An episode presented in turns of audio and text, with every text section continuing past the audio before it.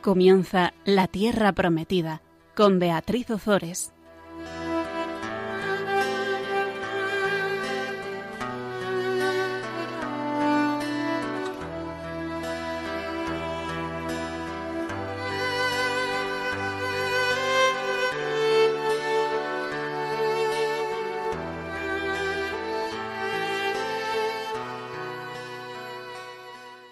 Buenas tardes, queridos oyentes de Radio María. Estamos con todos vosotros un miércoles más compartiendo la palabra de Dios. Buenas tardes, Gonzalo. Buenas tardes, Beatriz. Vamos a comenzar, como siempre, rezando y continuamos con, con la, la apasionante historia de Samuel. Proclama mi alma la grandeza del Señor. Se, alegra mi espíritu en Dios mi Salvador, porque ha mirado la humillación de su esclava. Desde ahora me felicitarán todas las generaciones, porque el poderoso ha hecho obras grandes por mí. Su nombre es santo, y su misericordia llega a sus fieles de generación en generación. Él hace proezas con su brazo, dispersa a los soberbios de corazón, derriba del trono a los poderosos y enaltece a los humildes a los hambrientos los colma de bienes y a los ricos los despide vacíos. Auxilia a Israel su siervo, acordándose de la misericordia, como lo había prometido a nuestros padres, en favor de Abraham y su descendencia por siempre. Bueno, pues estábamos hablando en el programa anterior de la captura del arca de la alianza. Vimos cómo morían los hijos, Elí, cómo moría Elí, cómo morían eh, sus hijos y cómo el arca de la alianza era eh, capturada. También vimos cómo eh, los filisteos luchaban contra el pueblo de Israel y el pueblo de Israel era vencido por los filisteos. Cogían el arca eh, para llevarla a la siguiente batalla pensando que con solo llevar el arca iban a ganar, como si fuese un ídolo más. Y no fue así. Los filisteos capturaron el arca y la llevaron, eh, habíamos visto ya al final del programa, de ciudad en ciudad. La llevaron a Asdod, la llevaron a Gat y la llevaron a Ecrón. Y todos iban quitando el mochuelo de encima hasta que devuelven el arca al pueblo de Israel porque no quieren volver a verla en su vida leíamos cómo eh, el arca, cada vez que llegaba a una eh, ciudad, hería a sus habitantes, bueno, a una ciudad de los filisteos, hería a sus habitantes con tumores. Y decíamos que en el programa siguiente hablaríamos de estos tumores. Bueno, el donde habita el pecado, donde no está Dios y donde Dios no es acogido, la presencia del Señor repugna. Y tenemos que ver estos tumores como eh, enfermedades espirituales, como, como, como el, el, espíritu de estos, de estos habitantes veían los tumores porque, porque les llegaba la luz. No sé si me estoy explicando bien. Bueno, yo mm, lo que he entendido es eso, que, que la presencia de Dios en, en los entornos de mal repugna. Sí, Exacto. Y entonces no es que Dios les hiriese, sino que, que ellos veían sus, sus propios tumores eh, espiritualmente hablando que les causaba su propio pecado. Y eso, cuando una persona está en pecado, si no quiere acoger el amor de Dios, pues no quiere verlo tampoco. O sea, lo que estás, lo que yo entiendo es que la, la presencia de Dios eh, desvela. Exacto. Entonces te desvela, te pone delante de tu propia conciencia y si, y si, y pues te hace daño, ¿no? Pues sí, más o menos. Eh, o sea, eh, es, lo, que, lo, lo, que quiero decir. No sé si se podría añadir algo más. Vamos a comenzar a leer los textos y si vamos viendo más cosas, pues ya las vamos añadiendo. Lo que, lo que sí que aplicado a nuestras vidas es que, eh, pues, pues muchas veces cuando viene una persona en nombre de Dios, cuando, escuchamos la homilía de un sacerdote, cuando escuchamos a alguien, eh, pues hablándonos con las palabras de Dios, pues muchas veces ah, el mochuelo nos lo quitamos de encima porque eh, no, no queremos ver eh, nuestro, nuestros tumores, nuestros eh, pecados y entonces hacemos como los filisteos, que nos lo quitamos de encima. Bueno, pues Vamos a hablar ahora del regreso del arca. Los filisteos no aguantan tener el arca de la alianza entre ellos y mm, van a devolver el arca a los israelitas. Estamos ya en el capítulo 6 del primer libro de Samuel y vamos a leer los versículos 1 al 9.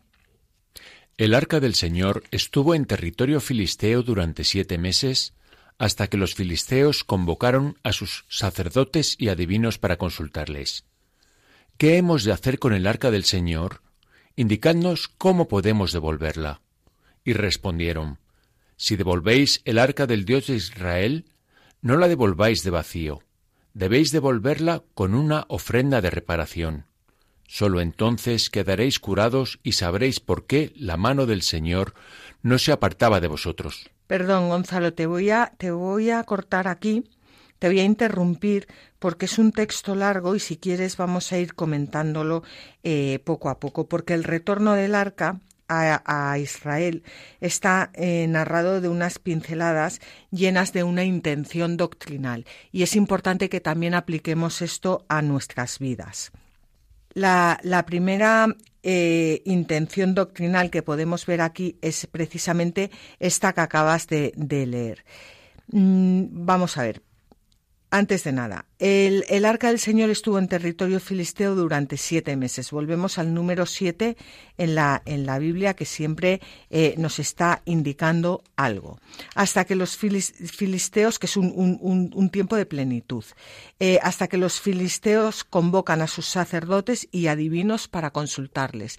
Ellos tienen sus propios sacerdotes, sacerdotes de un ídolo, sacerdotes de Dagón, que era, que era su ídolo, bueno, pues ellos eh, tienen sus propios eh, sacerdotes y tienen además adivinos. Ya me vas a contar qué es lo que adivinan eh, con, con, un ídolo, pero bueno, algo adivinarán. Y a ellos les, les consultan qué tenemos que hacer con el arca del Señor. Mm, también esto yo creo que es importante para nuestras vidas. Cuando nosotros tenemos una duda, ¿a quién consultamos? Consultamos a los adivinos, consultamos a los sacerdotes de otras religiones. Sí, sí, es una buena cuestión. O consultamos al Señor. ¿A quién consultamos nosotros? Yo creo que eso es, esto, es, esto es muy importante. De todas formas, decir que en este, en este caso los sacerdotes de Dagón y los adivinos eh, contestaron eh, eh, con sabiduría. Con, bueno, sí, sí se puede llamar a, eh, sí, sí, con sabiduría, porque, pero por miedo, no porque eran sabios, porque dijeron ya que lo vais a devolver, no vaya a ser que, que, que después de, de, todo el malestar que nos ha causado, encima nos cause peor malestar por, por, porque ha estado con nosotros tanto tiempo, siete meses. Entonces, devolverla, pero devolverla con regalitos. A mí, a mí me suena a a que sabían de Dios, lo conocían, pero lo rechazaban. Y por lo tanto, como lo conocían, sabían qué hacer. Bueno, pues también puede ser. Entonces, si devolvéis el arca del Dios de Israel, no la devolváis de vacío. Debéis devolverla con una ofrenda de reparación. Solo entonces quedaréis curados y sabréis por qué la mano del Señor no se apartaba de vosotros. Es que esto es más actual que la vida misma. Debéis devolverla con una ofrenda de reparación. Cuando nos apropiamos de la gloria de Dios, cuando nos apropiamos de las cosas del Señor, cuando hacemos de, Dios un Dios a nuestra medida, cuando lo metemos en el templo de nuestros ídolos, tenemos que hacer una ofrenda de reparación.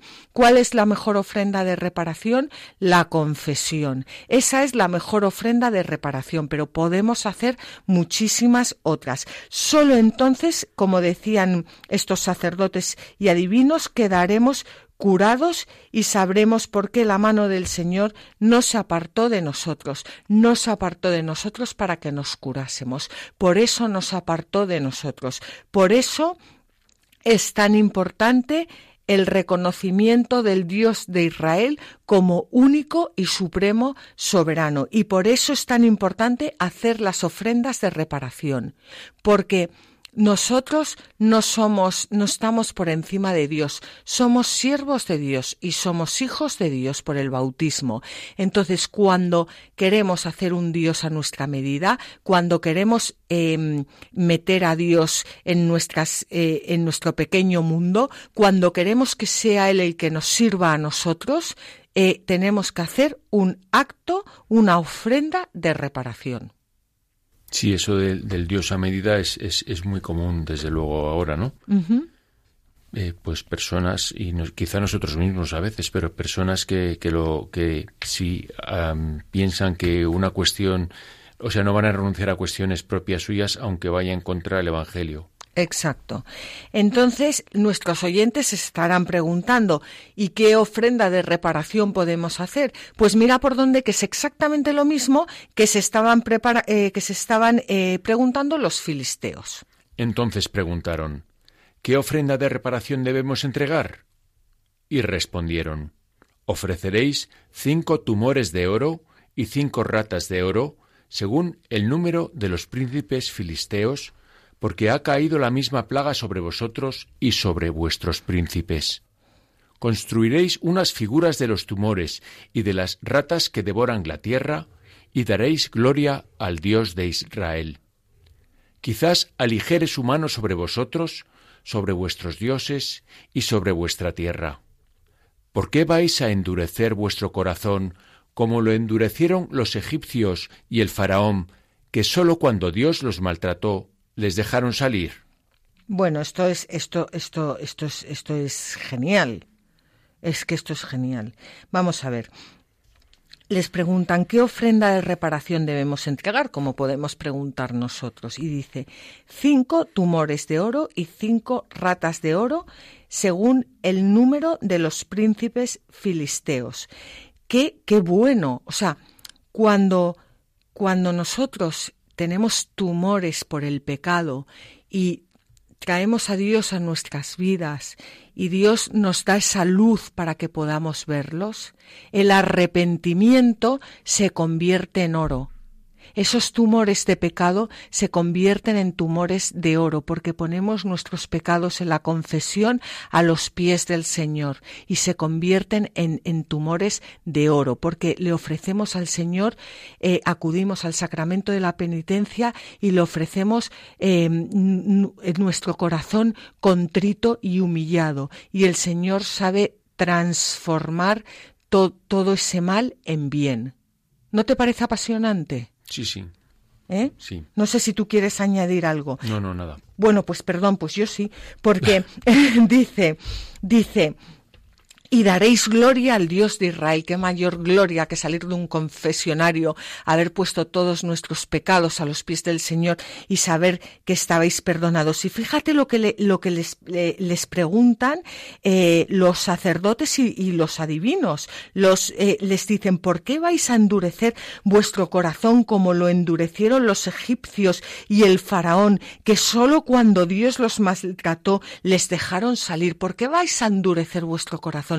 ¿Por qué endurecemos nosotros tantas veces nuestro corazón cuando empezamos a rezar eh, eh, laudes y, empezamos con el salmo invitatorio y dice, no endurezcáis hoy vuestro corazón, abrid vuestro corazón, eh, significa abrid vuestro corazón al Señor, abrid las puertas al Señor. Y estos eran listísimos, dicen, ¿por qué vais a endurecer vuestro corazón como lo hicieron los egipcios y como lo hizo el, el, el faraón, que solo cuando Dios los maltrató los dejaron salir. No lo endurezcáis, dad gloria a Dios, pedid perdón al Señor y seguid viviendo. Incluso eh, el pueblo de Israel, la propia iglesia, o la, prefiguración de la iglesia, endureció su corazón en, Meribá, que era por, por, por agua, ¿no? Simplemente para ver una prueba de la existencia de Dios, ¿no? En el desierto. Sí.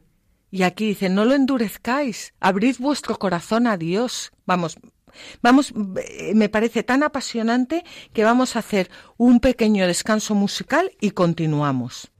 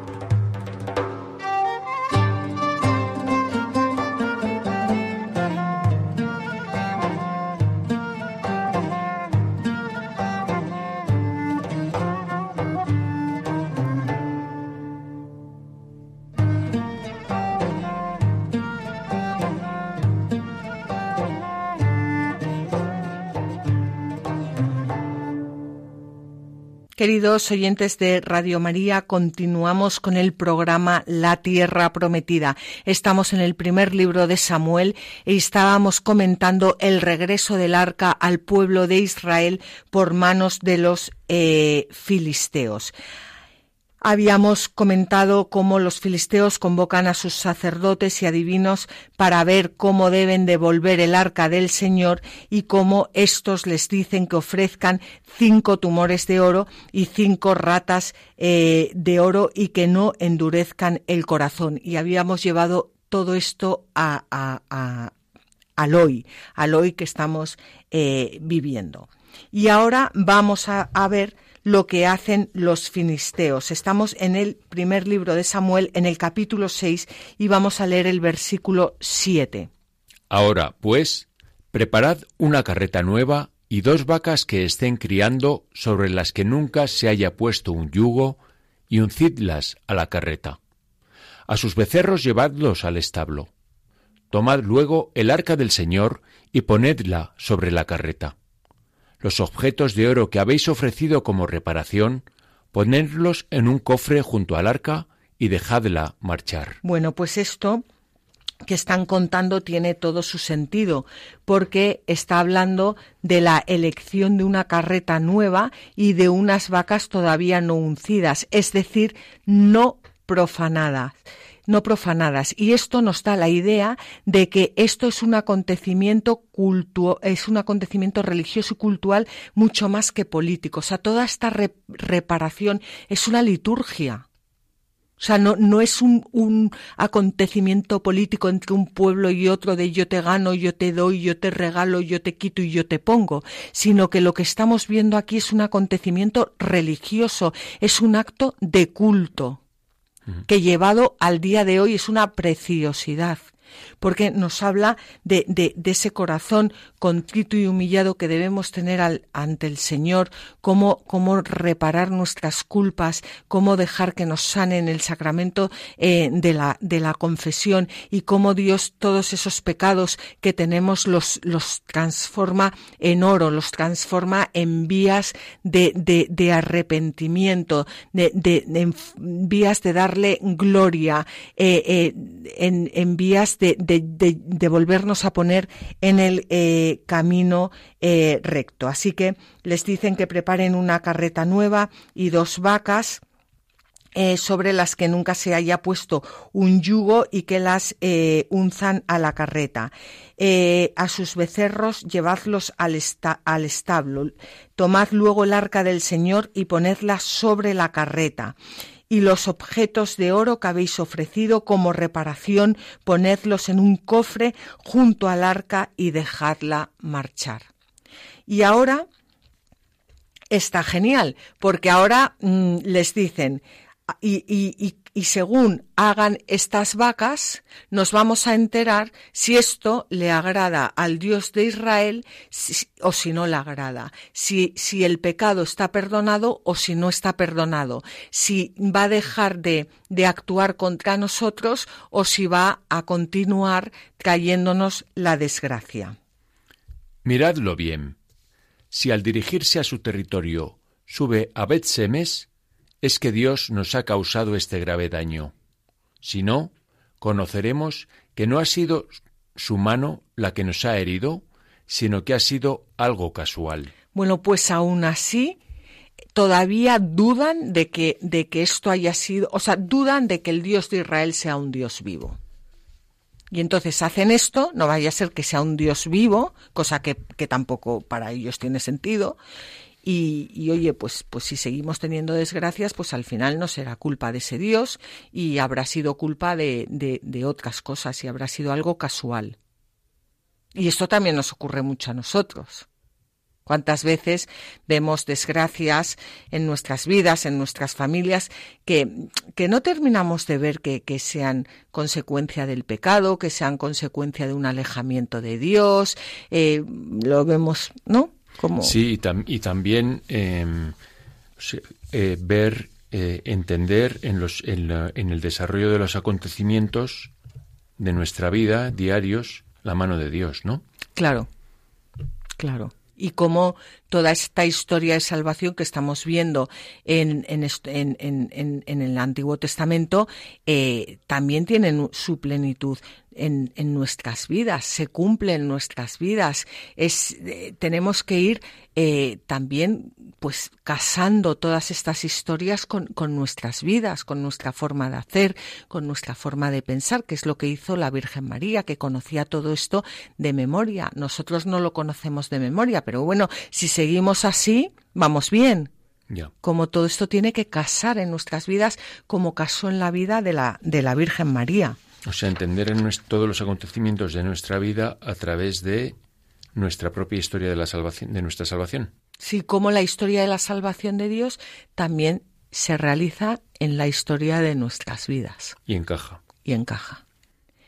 Bueno, pues vamos a ver qué pasó con los filisteos. Así lo hicieron.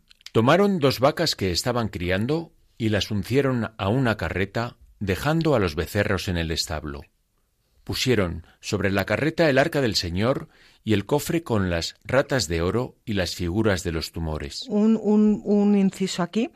Eh, recordemos que eh, la carreta, eh, o sea, que el arca del Señor representa la presencia de Dios y el cofre con las ratas de oro y las figuras de los tumores, el arrepentimiento de los hombres, el perdón.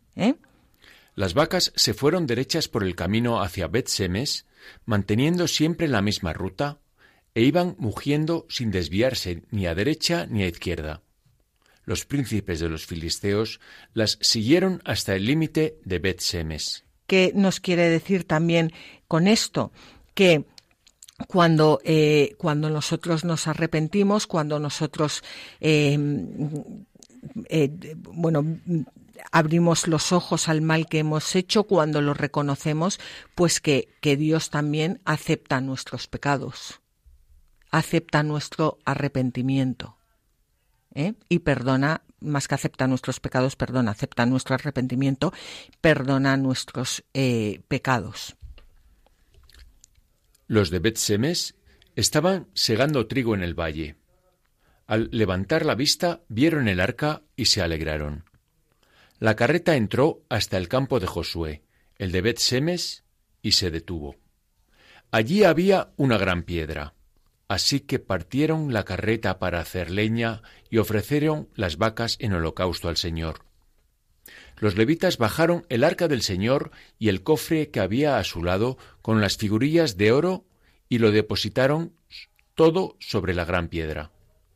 Los de Bet-Semes ofrecieron aquel día holocaustos y sacrificios de comunión al Señor.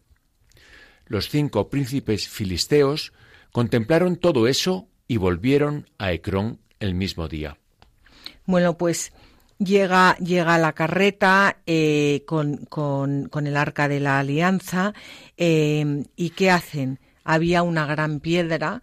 Eh, hemos dicho que esto era un acto litúrgico, que no era un acto, y la piedra que representa el altar representa al mismísimo Jesucristo. Y allí cogen la carreta que como, como todo en esta vida está para dar gloria a Dios y, eh, y, lo entienden litúrgicamente, la parten para hacer la leña y ofrecen las vacas en holocausto al Señor.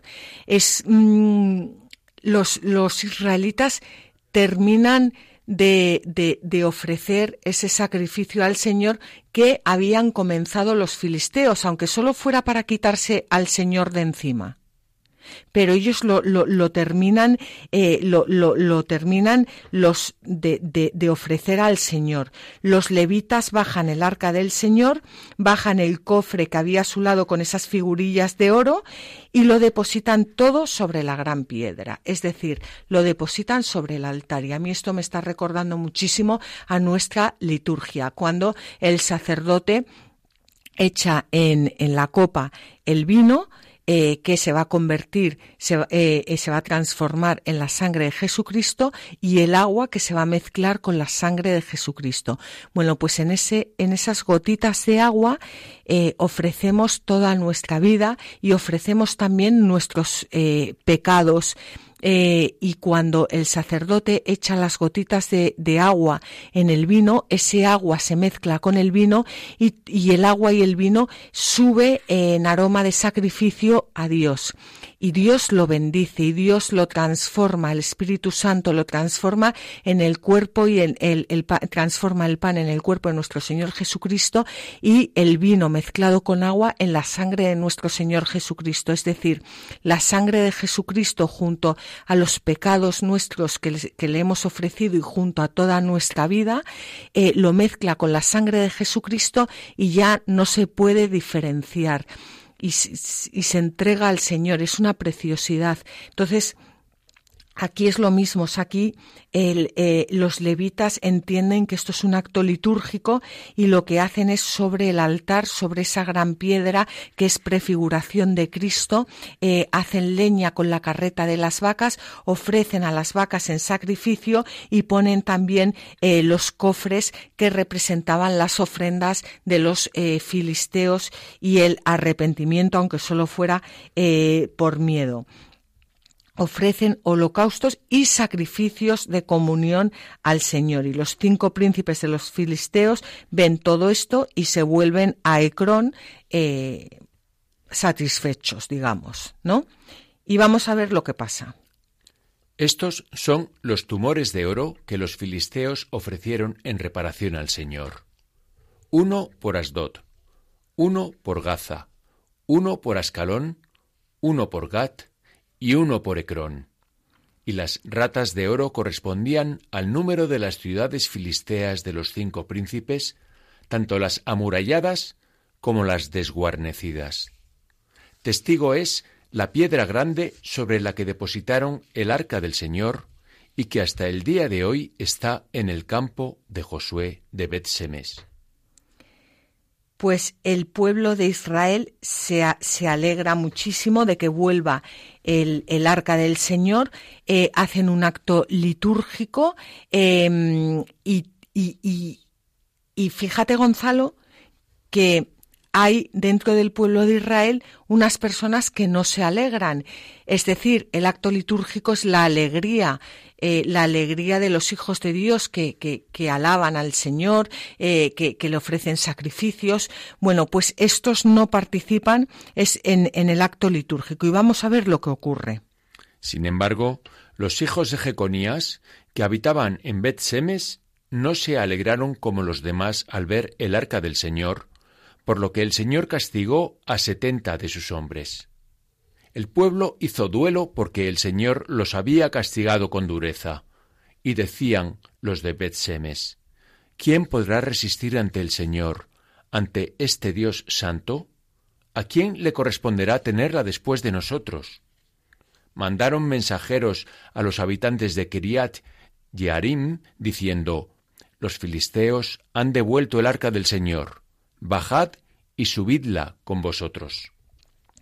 Bueno, pues em, estos, estos que no se alegran no pertenecen en el sacrificio a Dios, no pertenecen en el culto a Dios. Muchas veces lo digo porque, porque este culto que prefigura la, la Santa Eucaristía, vamos a, vamos a misa, pero, pero hacemos como, como los hijos de Jeconías, que, que no, no somos capaces de alegrarnos, no somos capaces de alabar a Dios, no somos capaces de, de, mm, introducirnos en, en, ese en el, en, el, culto sagrado, de ofrecer nuestras vidas. Eh, acudimos al, al culto como, como si fuera eh, algo de este mundo, eh, como, como si fuera el cine, yo qué sé, hablamos en mitad de él, nos reímos, eh, comentamos, em, o sea, tenemos una actitud que, que, no corresponde con lo que, con lo que estamos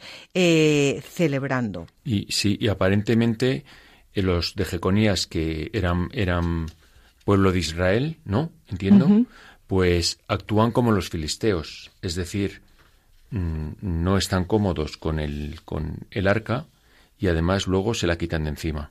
Pues mira, eh, Gonzalo, me alegro que hayas hecho este comentario porque tenemos un comentario de San Beda que habla un poco de esto que tú estás diciendo. Vamos a leerlo.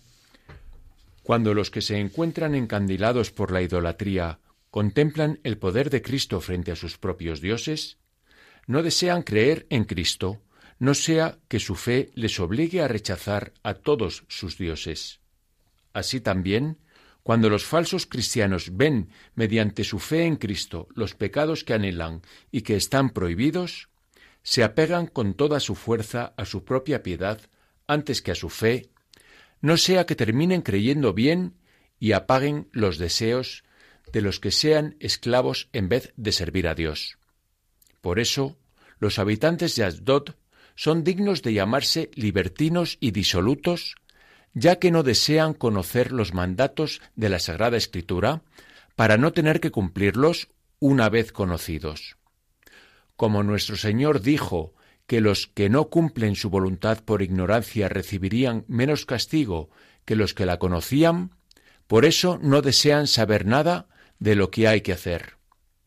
Ciertamente desconocen que existe una gran diferencia entre no conocer sin más que rechazar lo que hay que estudiar para conocer mejor.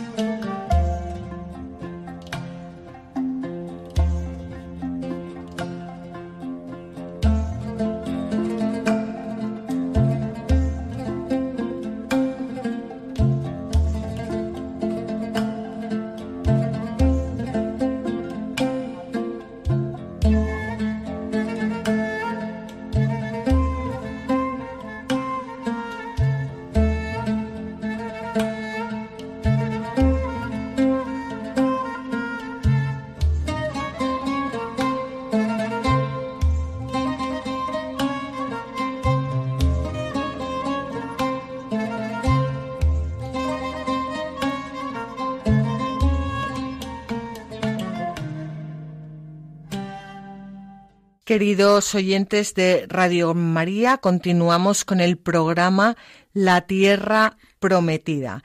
Estábamos hablando del regreso del Arca de la Alianza, una historia apasionante. Vamos a, a comenzar ahora el capítulo 7 del primer libro de Samuel y vamos a leer el versículo 1.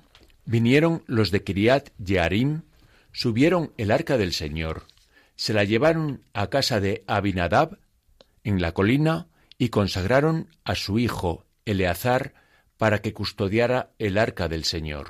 Bueno, pues habíamos eh, visto cómo los hijos de Jeconías no participaron de los festejos de la acogida del arca y fueron eh, castigados. Y este episodio que acabamos de leer ahora eh, justifica el traslado del arca al territorio de los Gabaonitas como zona neutral hasta que David decida llevarla a Jerusalén, que ya va a ser en el segundo libro eh, de Samuel. Pero también muestra que la historia de los israelitas y de los hombres en general está teñida de pecados y de infidelidades y que solo sigue adelante gracias al perdón y a la misericordia divina.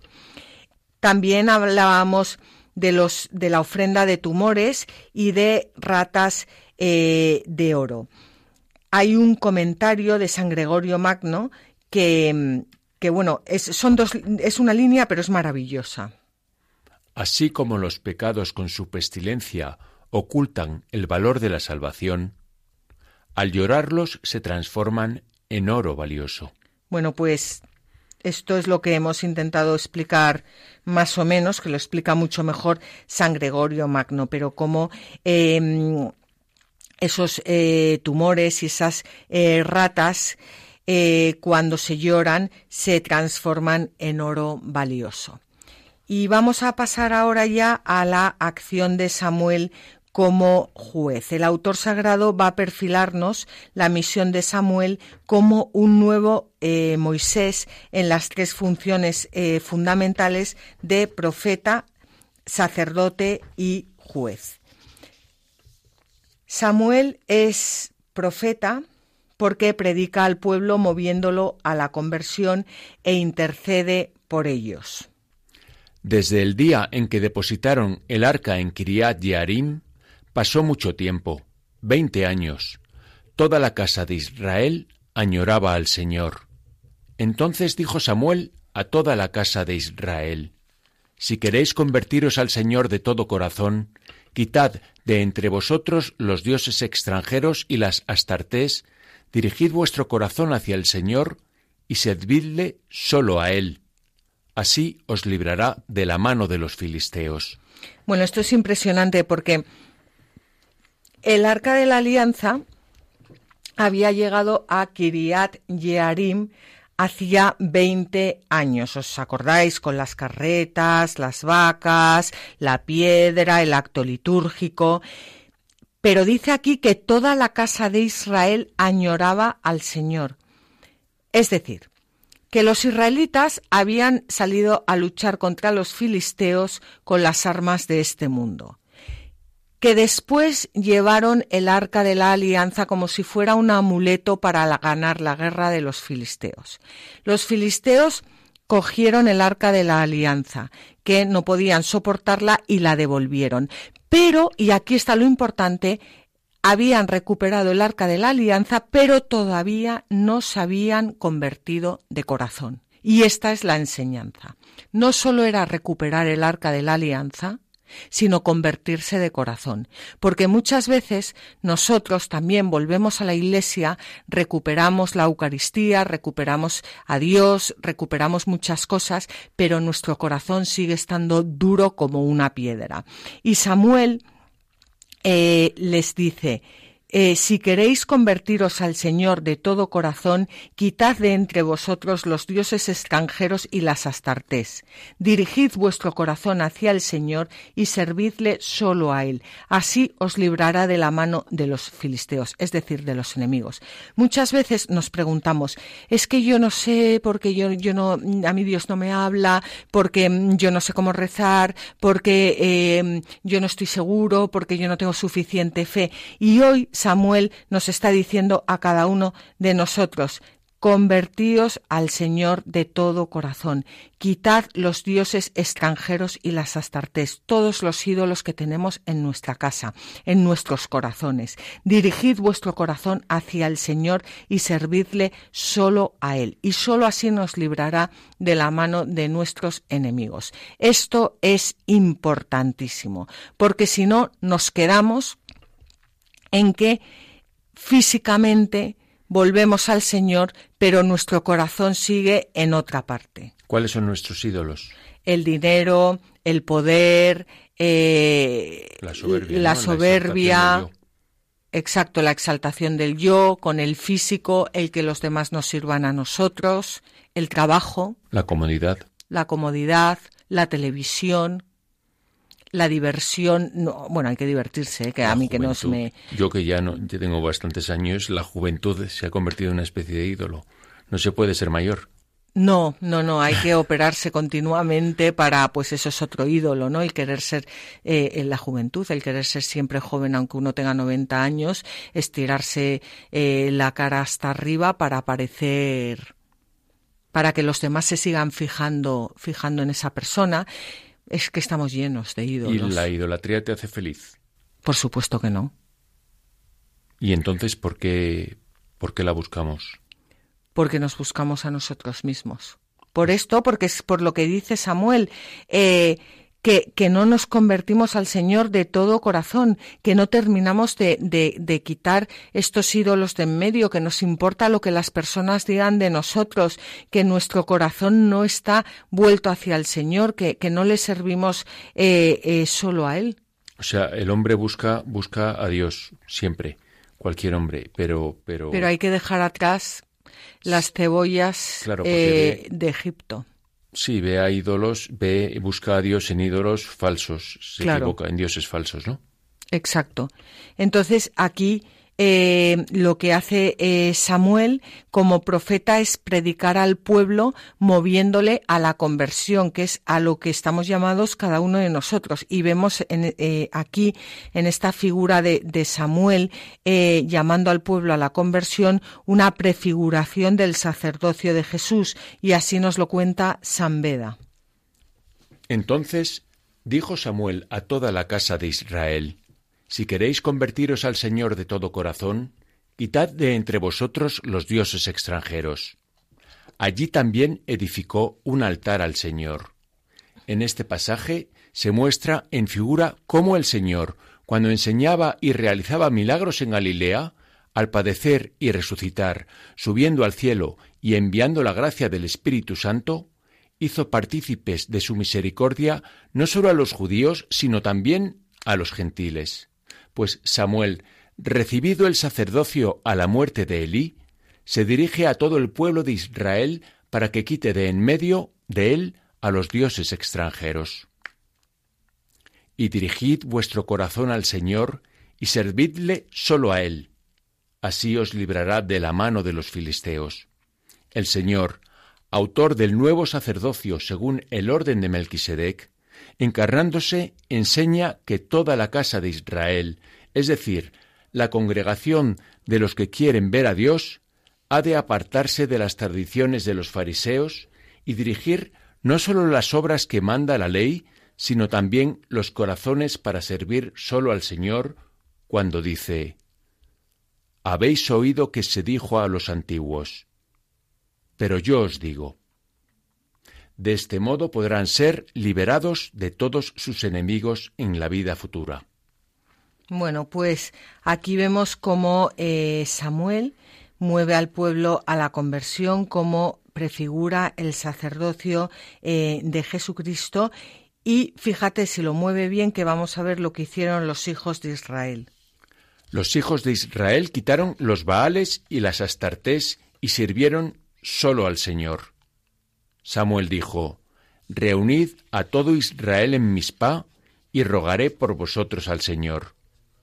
Se reunieron, pues, en Mispa, sacaron agua y la derramaron ante el Señor. Ayunaron aquel día y dijeron, Hemos pecado contra el Señor. Y Samuel fue juez en Mispa sobre los hijos de Israel. Pues el fin es este, eh, que, que el pueblo de Israel reconozca y también nosotros nuestro pecado para poder arrepentirnos. Y mm, Samuel les dice, reunid a todo Israel en Mispa y rogaré por vosotros al Señor. Vemos que es profeta porque predica al pueblo moviéndole a la conversión, pero también vemos cómo es profeta porque intercede por ellos. Vamos a leer ahora los versículos 7 y 8 del capítulo 7 del primer libro de Samuel. Cuando los filisteos se enteraron de que los hijos de Israel se habían reunido en Mizpah, subieron los príncipes de los filisteos contra Israel.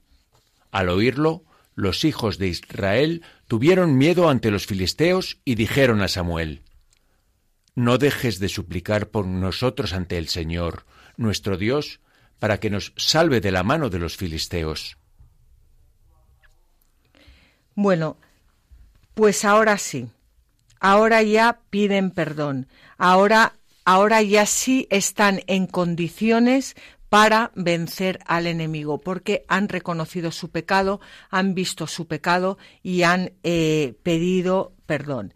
Y bueno, hacemos nuestro también este no dejes de suplicar por nosotros ante el Señor nuestro Dios para que nos salve de la mano de los filisteos, para que nos salve de la mano de los enemigos. Esto es lo que nosotros conocemos como la comunión eh, de los santos, ni, más ni menos. Vamos, vamos a ver como eh, Samuel es también sacerdote y ofrece holocaustos, que como sacerdote ofrece holocaustos al Señor.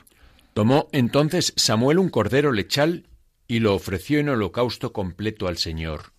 Invocó al Señor en favor de Israel y, el Señor le escuchó. Estaba Samuel ofreciendo el holocausto cuando los filisteos entablaron batalla contra los israelitas.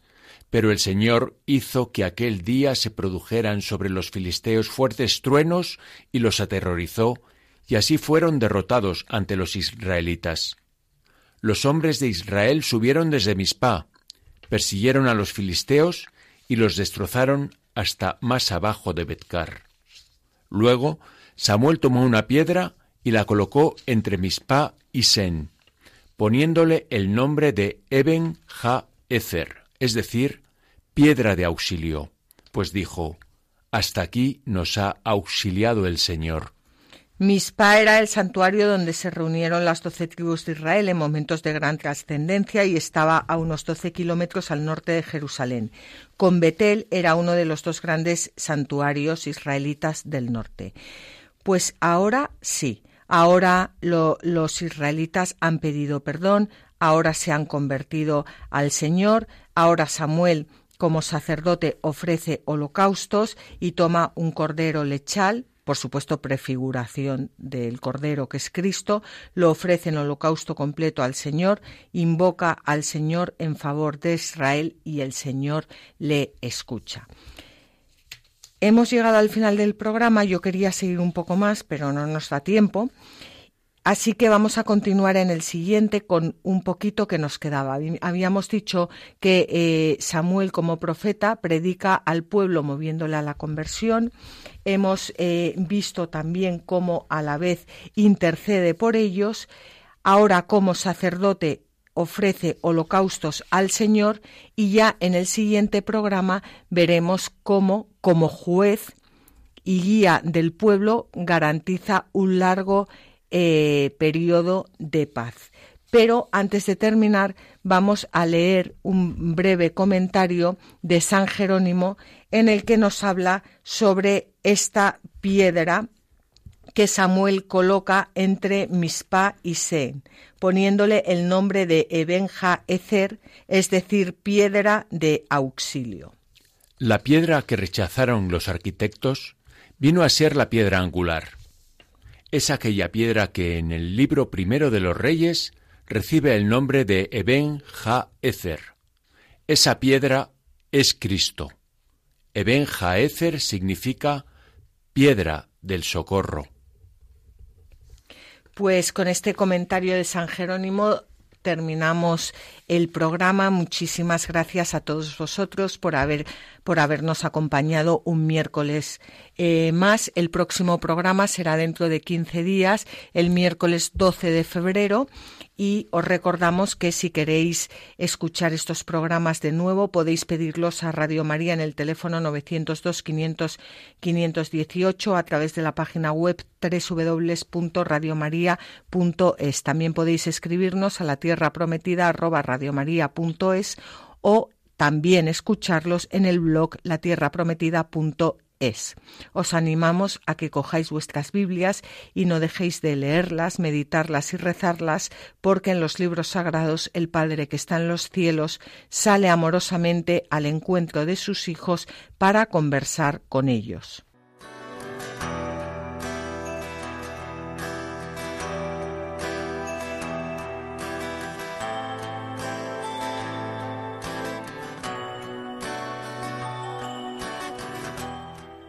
Así concluye La Tierra Prometida con Beatriz Ozores.